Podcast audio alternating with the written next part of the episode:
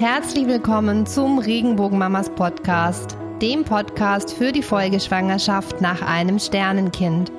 So schön, dass du hier bist.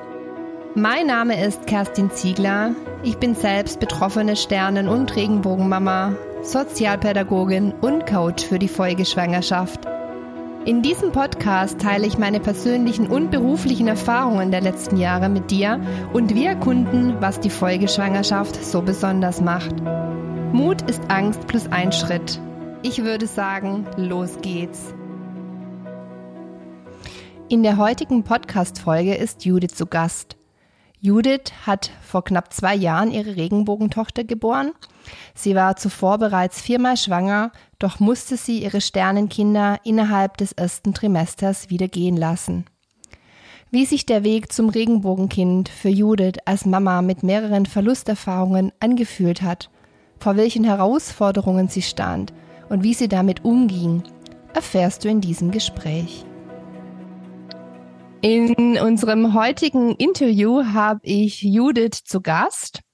Und Judith wird uns heute mitnehmen in ihre Erfahrungen ihrer Folgeschwangerschaft und in ihre vorherigen Schwangerschaften hinein.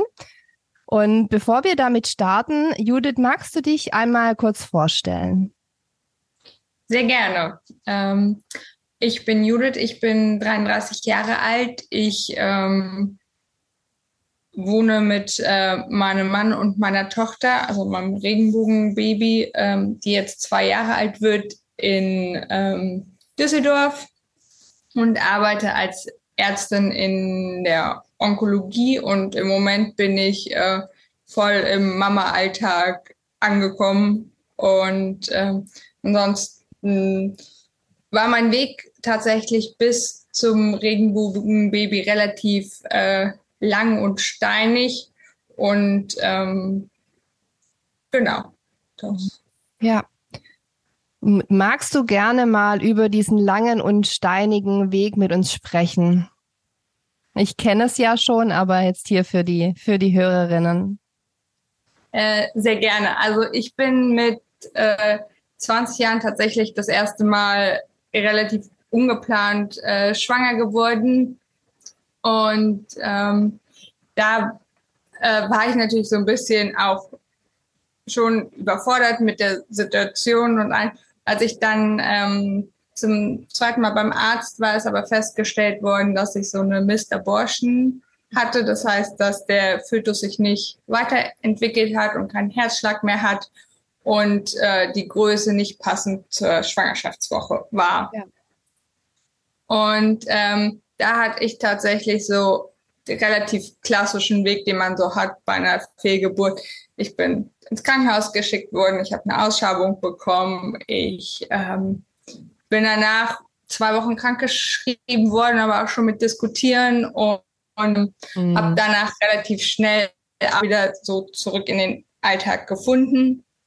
Wobei ich sagen muss, dass es für mich schon auch relativ viel verändert hat. Einfach so ähm, Herangehensweise und nochmal so Selbstreflexion mit, wie man mit manchen Themen umgeht. Ähm, und das. Was genau meinst du damit, Judith? Magst du mal ein hm. bisschen tiefer gehen noch dazu? Ja, einfach so ein bisschen äh, Körpersignale nochmal anders wahrzunehmen, ein bisschen mehr auf den Körper zu hören, ähm, zu ähm, gucken, vielleicht auch diese also die Ärztin hat damals zu mir gesagt, naja, ich, also es war eine Woche nach der Ausschreibung, ich könnte gar keine Unterleibsschmerzen mehr haben. Ähm, so diese Sachen einfach noch mal ein mhm. bisschen differenzierter und so ein bisschen aus diesem Opferrolle vielleicht, indem man sich selber ja auch so rauszukommen und das noch mal ähm, ein bisschen anders zu betrachten und so ein bisschen ähm, selber für mich zu reflektieren, was eigentlich passiert ist. Und auch mit der ganz klaren äh, inneren Haltung, dass ich eigentlich nicht nochmal in die Situation kommen möchte. Also so diese Krankenhausausschabung, das war schon jetzt nicht so, dass ich gesagt habe, das war, war eine richtig gute Erfahrung oder das ist so, wie man sich das ähm, wünschen würde, ja sowieso nicht. Ja. Aber es war einfach wirklich auch nicht so, nicht schön. Ja. Ähm, Ja. Und dann ist das Kinderwunschthema aber relativ in den Hintergrund gerückt, weil ich war einfach jung, ich habe äh, fertig studiert und ähm, dann bin ich das nächste Mal ähm, tatsächlich Herbst 2019 schwanger.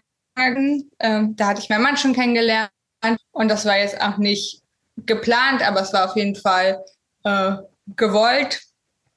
Und da war so richtig Schwangerschaft mit, also ich habe das sofort gerochen. Also ich bin in die Küche gekommen, mein Geruchssinn war super äh, sensibel und da hatte, also hatte ich schon so im Gespür, dass ich schwanger Mhm. sein könnte. Und da habe ich mich auch äh, über den positiven Test extrem gefreut und hatte wirklich dieses Gefühl, so richtig positives Schwangerschaftsgefühl. Äh, Ja. Klar, im Hinterkopf immer schon so ein bisschen die Verlusterfahrung aus der ersten Schwangerschaft, aber eigentlich war ich äh, ganz positiv gestimmt und bin dann, weil ich da noch nicht so lange äh, hier gewohnt habe und vorher ähm, eine andere Frauenärztin hatte und die weiter weg war, habe ich mir eine neue Frauenärztin gesucht und, und hat das tatsächlich nicht so nicht so gepasst. Also das war okay für die Schwangerschaftsbegleitung, aber ich habe dann relativ früh schon in der sechsten Woche Blutungen bekommen und hätte da einfach so ein bisschen mehr Unterstützung gebraucht. Und Mhm. das ähm, war von ihrer Seite aus ganz schwierig. Also die hat dann einfach gesagt, ja, ich weiß auch nicht, was sie tun sollen äh, wegen den Blutungen und so. Das Mm, war natürlich. Ja. nicht, Ja. nicht, ähm, nicht das, was man sich wünscht. Und ich glaube, sie war tatsächlich auch ein bisschen, die war relativ jung und war noch nicht so lange niedergelassen, ähm, auch so ein bisschen überfordert damit, dass eine ärztliche Kollegin da ist und diese Probleme hat und sie nicht so richtig genau weiß, was man machen Okay. sollte. Und ähm, dann war ich Ja, ungewöhnlich, weil ähm, da ja auch dann gerne auch Pro Progesteron beispielsweise gegeben wird na, bei Blutungen, um da einfach nochmal so ein bisschen zu stärken. Das kenne ich jetzt. Ja, das Ja. habe ich, glaube ich, auch bekommen, Ja. aber es hat, hat an der Situation überhaupt nichts geändert. Mhm. Ich hatte diese Blutung einfach Mhm. permanent. Mhm. Und ähm, dann wurde mir quasi, bin ich krankgeschrieben worden, ist mir Bettruhe, also ja, also erweiterte Bettruhe. Ich sollte halt keinen Sport machen, ich sollte mich nicht belasten, ich sollte nicht schwer tragen, empfohlen worden. Und dann fing tatsächlich so ein bisschen Gedankenkreisen auch an, also mit der Verlusterfahrung und dann kamen die Ängste schon ähm, relativ schnell auch wieder, dass ich so gedacht habe, hm, ist mein Körper in der Lage, kann ich das, ähm, so wird es klappen. Und ähm, dann hatte ich tatsächlich auch in der zwölften Woche äh, eine Lust. Und zwar habe ich das gemerkt, ich hatte einfach zunehmende Unterleibsschmerzen, die Blutungen sind stärker geworden.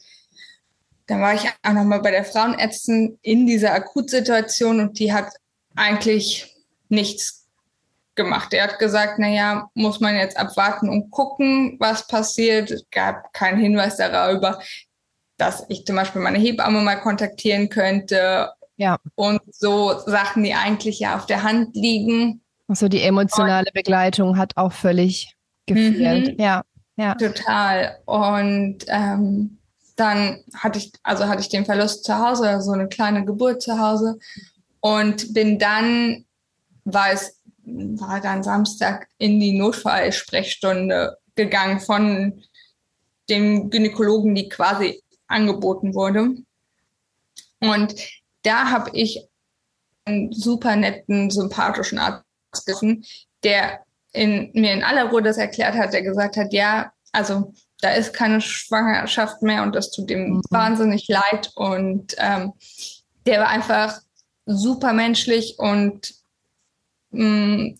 also das hat mich echt gut abgeholt und er hat auch nochmal gesagt, ja, hier, ähm, wenn Sie eine Hebamme haben, kontaktieren Sie die ruhig, ähm, rufen Sie die an. Ähm, und das war echt gut. Das ist der Gynäkologe, zu dem ich danach gewechselt bin, weil ich Ah, mich ja. so aufgehoben Ja. gefühlt habe. Ähm, ja, das, der war echt gut. Und danach ist, war erstmal tatsächlich äh, viel Trauer. Ich habe auch Mhm. gesagt, ich mu- muss jetzt raus, nachdem ich irgendwie sechs Wochen in der Wohnung verbracht habe oder also nicht so viel gemacht habe, sind wir an dem Abend gleich noch ans Meer gefahren. Hm.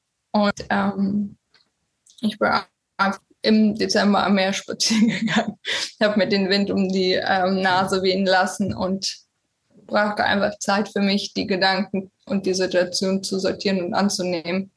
Ja. Und ähm, dann habe ich erstmal gesagt, ich brauche für mich und meinen Körper und also vor allen Dingen auch für meine Seele Zeit, das alles zu verarbeiten. Und ungefähr ein Jahr später, also im Herbst äh, 2020, ähm, habe ich mich wieder bereit gefühlt und ich muss zugeben, dass ich immer relativ schnell schwanger geworden bin. Also es gab jetzt nie so, dass ich lange warten musste auf einen positiven Test oder sowas, Ja. sondern das hat eigentlich quasi immer direkt geklappt. Und ähm, an die nächste Schwangerschaft bin ich aber schon mit deutlich mehr Vorsicht herangegangen. Das habe ich, also sowohl den positiven Test als auch ähm, ich habe ich dem Ganzen nicht so richtig getraut Mhm. und habe gesagt, naja, mal gucken, mal abwarten, Hm. sprechen wir mal später drüber. Und da hatte ich auch einen Verlust äh, relativ früh an meiner sechsten Woche und dann bin ich eigentlich im nächsten Zyklus wieder schwanger geworden. Da hatte ich einen Verlust in der achten Woche. Ja. Ähm, genau. Und die haben mich schon auch getroffen, aber die habe ich wie emotional gar nicht, gar nicht so nah ähm, an mich herangelassen. Und Ja. danach kam dann so der ganze äh, diagnostische Weg nochmal. Ähm, Genetik, Störung, alles, was da dann geklärt wird, wofür man so auf den Kopf gestellt werden kann. Ähm, und da haben die so ein bisschen was gefunden. Ich habe auch so eine Uterusfehlbildung, die das eventuell erklären würde, aber eigentlich auch kein Hindernisgrund ist. Ich habe dann Blutverdünnung bekommen. Die hatte ich schon in der vierten Schwangerschaft. Ähm, aber es war eher so ein bisschen, naja, mit der Vorgeschichte Mhm. schaden Ja. wird's nicht. So, so Ja. richtig, dass man sagt, Wissen nicht genau, was es ist, aber wir machen mal was. Genau, ja, Ja. genau, genau so war das. Und ähm, da war ich tatsächlich danach auch nochmal ähm, stationär im Krankenhaus, weil ich so eine eingeblutete Zyste hatte. Und ähm, danach habe ich dann eigentlich kurz gedacht, naja, vielleicht lasse ich das Thema auch Hm. tatsächlich Mhm. ganz und mich schon mal damit beschäftigt, wie stark der Kinderwunsch ist Mhm. und, ähm, wie gut ich mit Alternativen leben kann, also Mhm. Lebensplanung einfach auch ohne Kinder. Ähm, und so. Und dann tatsächlich kam mein Mann so ein bisschen ins Spiel, der gesagt hat, oh, ich würde schon gerne, ich hätte Mhm. schon gerne. Ähm, ich glaube, für mich wäre es an dem Punkt auch erstmal okay gewesen, das zu lassen. Und dann hat er aber gesagt, na ja, meinst du nicht? Und dann habe ich gesagt, na ja, gut, ich glaube, wenn ähm, Kinder dann jetzt, wo ich das Thema quasi noch nicht abgeschlossen habe oder für mich Ja. sage, okay, ich bin noch an dem Punkt, ich, ähm, ich mache das nochmal. Und dann bin ich tatsächlich im Frühjahr 2021 Mhm. ja schwanger geworden. Und ähm, das ist dann die Schwangerschaft mit dem Regenbogen. Deine Regenbogentochter. Mhm. Genau. Ja. Und die war tatsächlich am Anfang ähnlich komplikativ, Mhm. weil ich ähm, wieder Blutungen bekommen habe, weil ich wieder eigentlich krankgeschrieben wurde, was auch nicht so förderlich ist, wenn man den ganzen Tag zu Hause sitzt Ja. und Zeit hat, sich über alles Gedanken zu machen. Ja. Während der Corona-Zeit ja tatsächlich auch nochmal weniger Ablenkung möglich war. Und da habe ich dann so im Verlauf gemerkt, dass das eigentlich mir nicht so gut geht. Also ich weder richtig gerne körperlich schwanger bin, noch konnte ich das ähm, seelisch, das war eher so ein bisschen das erste Trimester ja überleben und dann mhm. wird es schon irgendwie wieder. Schon und ich hatte so ein Aushalten, ne? Ja, genau. Ja. Und einfach auch so ein Abwarten und dann wird irgendwann alles gut, aber erstmal so richtig ähm, nicht, nicht gut. Und ähm, dann hatte ich das Ersttrimestraining, dann war die zwölfte und dreizehnte Woche um und dann habe ich irgendwann gedacht, nee, eigentlich, eigentlich nur aushalten ist auch nicht. Uns ist auch nicht besser geworden nach dem ersten Trimester, weil ich so gedacht habe, naja, jetzt könnte ich mich ja ein bisschen sicherer fühlen, mm. sondern ich habe gemerkt, dass das alleine nicht so ähm, hilfreich ist. Und tatsächlich habe ich dann ja dich kontaktiert mm. oder ich bin ja eigentlich vorher bei ja. Instagram gefolgt und hatte das immer mal so überlegt und habe gedacht, na ja, hm, das wird schon. Ähm, brauche ich das überhaupt? ja, ja, genau, brauche ich das? Ähm, und dann hatte ich das, hatte ich das Vorgespräch, glaube ich, sogar noch einmal abgesagt, weil ich gesagt habe, naja, bis ein Kurs beginnt im Juni, das ist mir eigentlich zu lange hin. Ich ja, stimmt, stimmt, stimmt.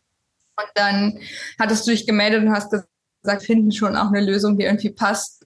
Und die haben wir ja dann zum Glück auch gefunden. Ja, genau, wir haben dann genau. 1 zu 1 gestartet.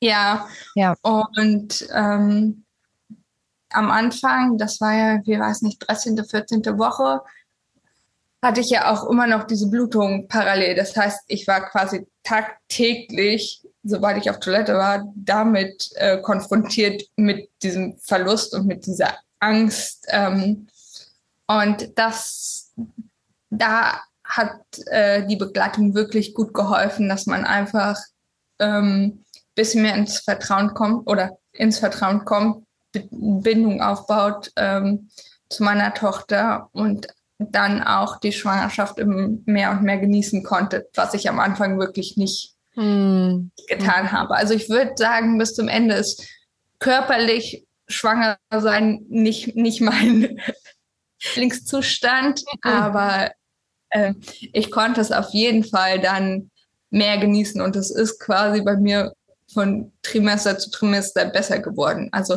mm. das erste war wirklich nicht schön, das zweite da wurde es dann langsam und drittes Trimester konnte ich dann eigentlich ganz gut ähm, ja. genießen und äh, war sehr im Vertrauen und ähm, hat, also Ängste waren natürlich, sind noch da, die gehören ja auch dazu, aber sich denen bewusst zu machen und einfach nochmal äh, den Umgang damit zu lernen, was man machen kann, ja. um aus dieser ähm, Opferrolle rauszukommen oder diesen, dass es nur mit einem passiert, sondern dass man selber da aktiv diese was kann. Diese Hilflosigkeit, ne, ist das ja auch. Ja, genau. genau. Ja. Ja. Ja, und auch das, was du beschreibst, ne, du sagst, es würde dann immer besser, ist natürlich auch so diese Zeit, es braucht auch eine gewisse Zeit, um auch wieder in dieses Vertrauen zu kommen, um auch wieder sich zu erfahren, hey, ich kann das und das machen, was du ja auch gemacht hast, indem du dir wirklich die Unterstützung geholt hast und dadurch ganz konkrete Tools ja auch erlernt hast oder auch Gedankengänge in Bewegung gesetzt worden sind, ne, die man so vielleicht auch gar nicht, gar nicht geht, ohne auch einen Blick von außen drauf zu haben. Nee, ja. das stimmt. Genau, ja.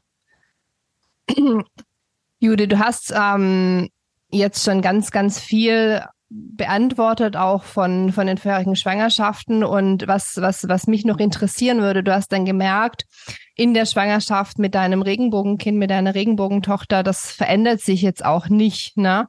Ähm, und was waren da, war, war das so der Entscheidungsgrund, dass du gesagt hast, ich brauche brauch mehr noch an Begleitung? Weil du ja selbst auch Ärztin bist. Das heißt, medizinisch gesehen warst du ja sicherlich super aufgestellt und hattest da auch jegliches Wissen. Also was genau hast du gespürt, was dir da jetzt noch fehlt und was war dann eben auch der Entscheidungsgrund, dass du gesagt hast, ich, ich möchte das noch haben? Ähm, genau, also medizinisch war ich super aufgestellt, tatsächlich auch aus den Verlusterfahrungen vorher, dass ich einfach den Gynäkologen zum Beispiel da kennengelernt hatte und der mich einfach super begleitet hat und am Anfang war ich alle zwei Wochen da. Mhm. Der hat auch jedes Mal Ultraschall gemacht, wenn ich das äh, gewollt habe, um zu gucken. Ich durfte jedes Mal, wenn ich irgendwie die Blutung für mich gefühlt stärker waren, habe ich angerufen, durfte ich hinfahren, hat er nochmal nachgeguckt. Mhm. So, das war medizinisch hat er quasi schon alles gemacht, um ähm, mir, also um mir Sicherheit zu geben, aber das hat mir nicht quasi aus, ich habe dem trotzdem noch nicht vertraut, also weil das einfach die Ängste in mir nicht verändert hat. Ich habe dann noch kurz überlegt, ob so ein, ähm, womit man die Herztöne äh, hm. messen kann, ob Doppler. ich sowas brauche. Und dann habe ich irgendwann gedacht, nee, also ähm, vielleicht muss ich einfach quasi grundsätzlich da an dieser Angst was ändern oder an meiner Einstellung dazu, weil so geht es mir dann immer gut nach dem Termin, bis ich wieder drüber anfange nachzudenken, naja, aber hm, rein theoretisch ist ja jetzt schon wieder Zeit vergangen. Und dann hatte ich mit meiner Hebamme gesprochen, die ich tatsächlich auch ähm, im Rahmen dieser Verlusterfahrung schon mal kennengelernt hatte. Und die auch ganz behutsam war, meine Vorgeschichte schon kannte, weil ich sie quasi für jede Schwangerschaft wieder angefragt hatte und ähm, die hat dann aber auch gesagt, also sie kann mir oder also sie kann regelmäßiger vorbeikommen, sie hört mir auch zu, aber so richtig was, dass es mir richtig viel besser geht, konnte sie mir auch nicht empfehlen. Mm. So dann habe ich den Ursprung letztendlich zu gehen. Ne? Das ist ja das, was dann mhm. fehlt. Man ja, ist genau. Eher an der Oberfläche am Symptom, aber man geht nicht an den, an den Ursprung. Was liegt jetzt eigentlich gerade dahinter? Genau, und auch dieses, dass ich nicht nur abwarten muss, sondern dass ich selber auch was ändern kann und dass das ja. eigentlich am meisten hilft. Klar bin ich äh, dankbar, dass ich medizinisch auch so engmaschig kontrolliert wurde, aber mehr hat mir tatsächlich geholfen, ähm, die Begleitung zu machen und ähm, für mich ähm, da ins Vertrauen zu gehen und äh, die Ängste wirklich anzunehmen und zu gucken, dass es auch, also auch dieses äh, Learning, dass die Schwangerschaft der nicht mit der anderen Schwanger oder mit den anderen Schwangerschaften vorher zu tun haben hat. Mm. Und dass ich mhm. einfach, dass ich die auch getrennt betrachten kann, was tatsächlich für mich der, die sehr kopflastig ist und mit dem medizinischen Hintergrundwissen und so Zahlen nicht ganz so einfach war. Genau. Ja, und auch natürlich nicht ganz so einfach ist, wenn es dann so ähnlich ist. Na, es ist ja. dann einfach so fies und oder auch mit Blutungen dann nochmal zu starten, ne? Wenn es dann genau, genau das wollen wir ja durchbrechen. Dieses, es wiederholt sich nicht, es ist eine andere Schwangerschaft, es ist ein anderes Baby. Und wenn dann scheinbar alles gleich ist, ja. Ne, in diese. Haltung zu kommen, ist halt, ja, Königsdisziplin, wie ich immer sage. Ja, genau. Ja. Das stimmt. Mhm.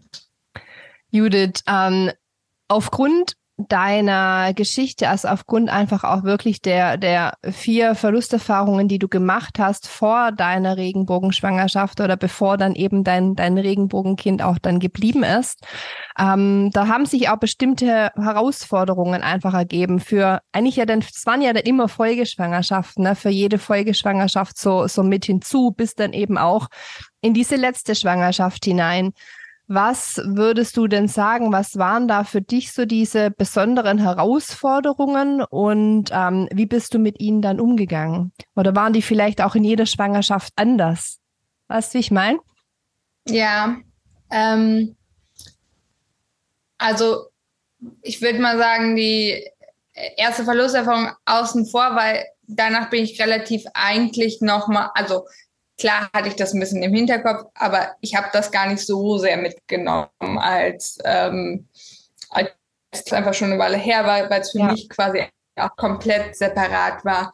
Ähm, danach war tatsächlich schon auch Thema für mich, ob ich das weiter versuchen möchte, einfach auch im Sinne von halte ich den Verlust nochmal mhm. aus ähm, auch dieses damit äh, konfrontiert sein. Es ist tatsächlich auch so, dass ich eigentlich das auf Arbeit sofort sagen müsste, sobald ich schwanger bin.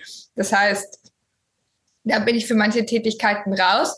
Und wenn ich dann einfach zwei Wochen krankgeschrieben bin oder vier Wochen und dann wiederkomme und dann von einem mitleidig angeguckt werde, ja. war das tatsächlich auch ähm, nicht so einfach. Und da hat man, also ja, gibt es auch ja immer wieder Kommentare, wo man, man denkt, boah, das ähm, hätte man jetzt nicht, ähm, nicht so sagen müssen. Mhm. Mhm. Oder nachfragen müssen. Ähm, genau, das war tatsächlich großes Thema ja. für mich, ob ich das ein weiteres Mal aushalten würde.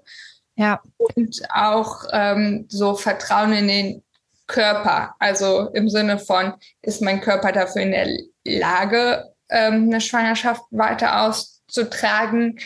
Ähm, kann er das? Das ähm, ist tatsächlich ähm, das, was schon auch viel in mir gearbeitet hat und auch die mhm. tatsächlich grundlegend ist vielleicht nicht auch ähm, das Thema abhaken und einfach anderes Lebensmodell mhm. äh, leben, auch eine Option, mit der ich äh, gut leben kann? Oder wann komme ich an den Punkt, wie viel ja. Verlusterfahrung ähm, trage ich mit, bevor ich sage, hey, aus Selbstschutz äh, möchte ich das nicht nochmal machen. Ja, ja. Das Total ist verständlich, ja.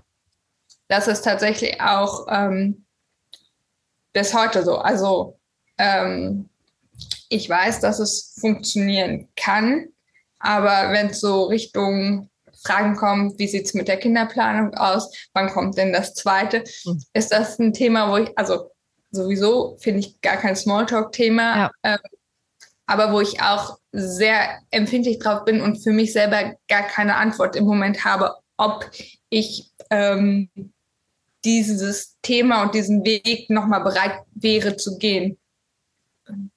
Ja. Ja. Kann ich verstehen. Genau. Hm. Und du sagst ja, du hast ja vorhin auch erzählt, dass dein, dein Mann auch so ein, eigentlich so ein, so ein Richtungsgeber dann in der Entscheidung nochmal war damals, ne?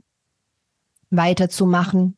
Ja, total. Also ähm, ich muss sagen, dass der mich schon immer gut unterstützt hat und ähm, zum Beispiel dann auch, also in der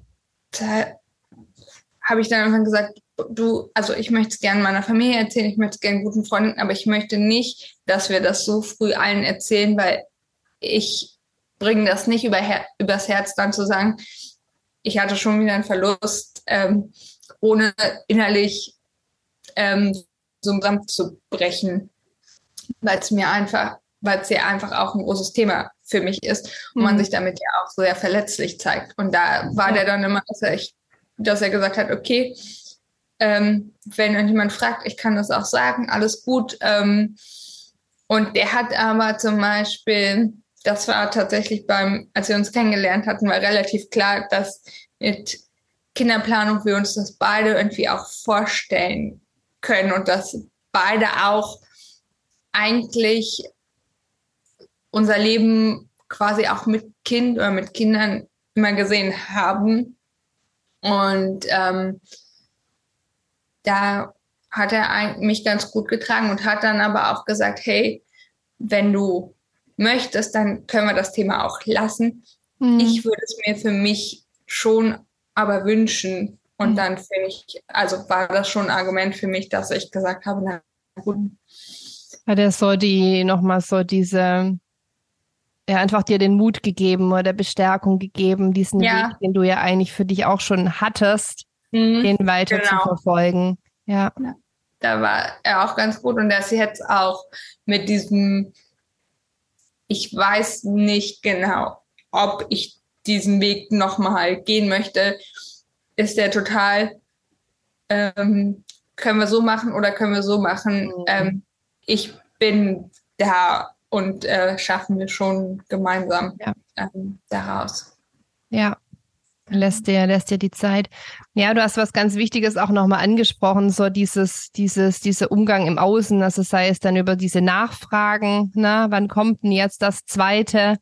Ähm, oder aber auch, was du beschrieben hast, aufgrund deiner Arbeitssituation, dass du dann immer direkt gleich im Beschäftigungsverbot warst und dann bist du zwei Wochen später wieder gekommen oder vier Wochen später wieder und jeder wusste irgendwie, was abgeht. Ne? Das ist ja so ein, eigentlich sich so nackt machen vor Menschen, vor denen, denen man sonst sowas Intimes gar nicht zeigen würde.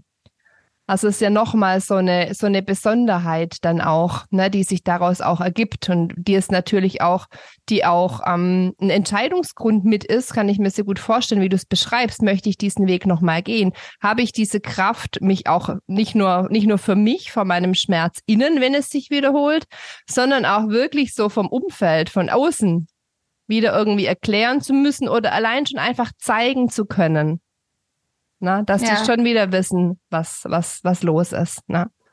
Das stimmt. Und äh, also bis heute zum Beispiel, wenn ähm, Leute fragen, ist das dein einziges Kind oder ist das tatsächlich immer so, da reagiere, also schaffe ich das auch noch nicht immer gut gelassen zu, sondern bin dann auch manchmal äh, relativ klar in Antworten. Ähm, also egal, ob ich das jetzt sage oder sage, ja, ist mein einziges Kind. Ähm, aber ähm, da kommt dann oft schon als äh, Rückmeldung, naja, es mu muss ja nicht so hart sein. Und dann sage ich schon, aber dass ich das finde, dass das eigentlich kein Thema ist für Leute, die ich im Wald ja. treffe. So. Ja, das, ja. ist irgendwie ähm, ja nicht, ähm, hat da eigentlich nichts äh, verloren. Hm. Ja. Total, ja, ja. Und ich hoffe mal peu à peu kommt das in das Bewusstsein auch, dass das überhaupt kein, kein Smalltalk-Thema ist, die Kinderplanung anderer Menschen zu hinterfragen oder befragen oder ja, da die Nase reinzustecken. Das stimmt. Ähm, Judith, du hast vorhin gesagt, als du den, als wir dann, ja, wir haben das Einzelcoaching gemacht, als wir dann äh, zusammengearbeitet haben, dass dir dann, dass wir haben die, sind in die Bindungsförderung reingegangen, haben einfach mal geschaut, wo kommen denn die, die Ängste her? Und es ist so von Trimester zu Trimester ähm, besser geworden. Und das abgesehen vom körperlichen Aspekt hier das dritte Trimester wirklich auch, äh, du es als eine schöne Zeit auch beschreiben würdest. Mm welche Veränderungen hast du denn so dann, dann feststellen können im Laufe dieser, dieser, dieses Weitergehens durch die Schwangerschaft und auch im Laufe unserer gemeinsamen äh, Zeit? Also woran hast du das feststellen können? Ähm, also ich habe irgendwann relativ ähm, eine gute Bindung einfach zu ähm, meinem Regenbogenbaby im Bauch aufgebaut. Und das kam nicht quasi von heute auf morgen, sondern das war, glaube ich, einfach die Zeit und die Summe an den Übungen und auch Sachen, die man sich ähm, vorstellen konnte. Also dieser Herzfaden zum Beispiel, mhm. dass man sich das einfach bildlich auch vorstellen kann und ähm, diese Verbindung, die da ist, ähm, einfach besteckt. Und ich bin, ich kann es also ich bin einfach immer mehr ins Vertrauen gekommen und hatte immer weniger Ängste und das war nicht mehr so, dass das mein ähm, Alltag so dominiert hat. Das war tatsächlich am Anfang der Schwangerschaft hat sich einfach ganz viel auch um diese Ängste ähm, gedreht und auch also mit ganz vielen Sachen habe ich einfach super lange gewartet, weil ich dem nicht so richtig vertraut habe, bis ich Babyklamotten gekauft habe, bis ich einen Kinderwagen gekauft habe, das man auch nicht braucht unbedingt, aber das ist ein anderes, Thema. Ja, ja ähm, aber das hat gemerkt, dass das quasi ähm, mit der Zeit einfach viel, viel besser geworden ist. Und ja. ähm, das ist auch das, warum es dann am Ende mir besser ging, weil ich einfach wieder auch quasi gedanklich Raum für andere Sachen hatte, mhm. weil ich viel, viel mehr quasi in mir und in dieser Sch Vertrauen in der Schwangerschaft angekommen bin und ich gar nicht so, also gar nicht mehr so viel negative Gedanken oder Ängste hatte und die so viel Raum eingenommen haben. Ja. Ja. Ja. Und was dann natürlich, was du gerade gesagt hast, auch reinspielt, ist einfach die Bindungsförderung. Ne? In dieser, in dieser Bindungsförderung ist ja dann auch dieses, dieses Verständnis drin, hey, das ist jetzt so eine ganz individuelle, individuelle Beziehung zwischen mir und diesem Baby.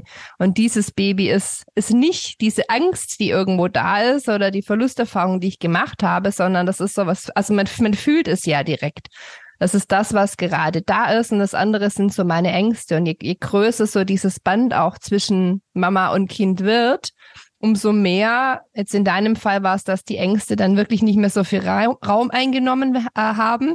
Ich finde auch, umso mehr ist es dann so, dass man erkennt, dass das, dass das einfach wie so Stimmen im Kopf sind oder Erinnerungen aus der Vergangenheit, aber die nichts mit der gegenwärtigen Schwangerschaft zu tun haben. Und das ist ja auch so unglaublich kraftvoll. Ja, auf jeden Fall, das stimmt. Ja. So, wir wären eigentlich jetzt soweit durch, Judith. Ähm, zum Abschluss die bekannte Frage, die wird mir immer gestellt. Ich habe da kürzlich im Interview gesagt, ich müsste mich da eigentlich mal drauf vorbereiten, weil die wird immer gestellt. Und ich sitze dann immer so da und denke, ähm, was sage ich jetzt? Ähm, gibt es etwas, Judith, was du jetzt noch in diesem, in diesem Kontext zu deiner Geschichte mit deiner Erfahrung hier teilen möchtest für Frauen, die zuhören, die vielleicht gerade ähm, in ähnlichen Schuhen stecken und ja, was möchtest du gerne teilen? Ähm, also was ich wichtig fand oder was mir geholfen hätte, wenn mir das vorher jemand sagt, wäre, dass also sich vorher Hilfe zu suchen, einfach auch gar nicht um diese oder um dieses Gedankenkarussell mit diesen negativen Gedanken und den Ängsten einfach früher zu durchbrechen. Das hätte, also hätte ich gut gefunden, hätte mir jemand gesagt, dass es da Möglichkeiten ähm, gibt, dass man da auch ganz viel machen kann und das nicht einfach nur abwarten und aushalten muss. Und ähm, was ich auch tröstlich finde, ist, dass man eigentlich nicht, nicht an der Situation ist. Also zum einen gibt es hoffentlich ein Umfeld, das da ist und einen auffängt und zum anderen gibt es einfach viel, viel mehr Frauen, die in der Situation oder in ähnlichen Situationen sind, als man so vorher glaubt. Also ich fand mhm. das ganz ähm, also Augen öffnen, wie viele im Umfeld, als ich das dann ein bisschen erzählt habe, auch gesagt habe, hey, ich hatte auch eine Verlusterfahrung oder hey, wir versuchen seit äh, zwei Jahren überhaupt schwanger zu werden und das klappt ja. einfach nicht. So, dass wenn man so ein bisschen offen damit umgeht, dass man auch ähm, merkt, dass man da nicht mit alleine ist und ähm, dass quasi sich mit den Ängsten beschäftigen und auch, ähm, dass das einfach ähm, viel Kraft auch gibt, wenn man einfach mit also stärkende äh, Affirmationen zum Beispiel, dass das einem wirklich auch ähm, viel mitgeben kann, auch für den weiteren Weg, auch ohne mhm. Folgeschwangerschaften, fand mhm. ich da. Ähm, ja so Affirmationsarbeit und Glaubenssätze schon sehr hilfreich. Definitiv, definitiv. Lebensthema, ja. Mhm. Du hast, du hast gerade gesagt, Judith, du hättest gerne ein bisschen früher gewusst. Was bedeutet früher? In ähm, dass ich einfach, dass zum Beispiel dieses, dass ich mich einfach ähm, dem, dass es eine andere Schwangerschaft ist, dass ich mir das hätte früher bewusst machen können und ähm, auch, dass ich mich mit den Ängsten, die, die ich einfach in mir getragen habe, früher als nach dem ersten Trimester auseinandergesetzt mm. hätte. Ja. Ähm, dass einfach diese Zeit, die ich wirklich als nicht so besonders gut in Erinnerung habe, glaube ich, auch hätte besser sein können. Ja.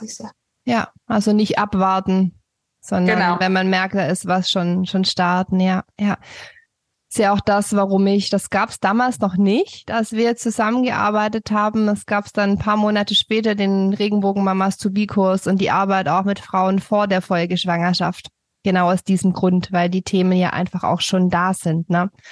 Ja. Und man spürt es ja davor schon und man kann daher auch schon davor damit anfangen, sich auseinanderzusetzen und startet dann natürlich entsprechend anders dann in die Folgeschwangerschaft rein. Ist das so ein bisschen abgefedert dann auch das glaube ich, dass das auf jeden Fall hilfreich äh, sein kann, weil das ist ja, das hat man ja schon in sich quasi, die Ängste, das kommt ja nicht erst mit der Schwangerschaft. Genau, genau so ist es.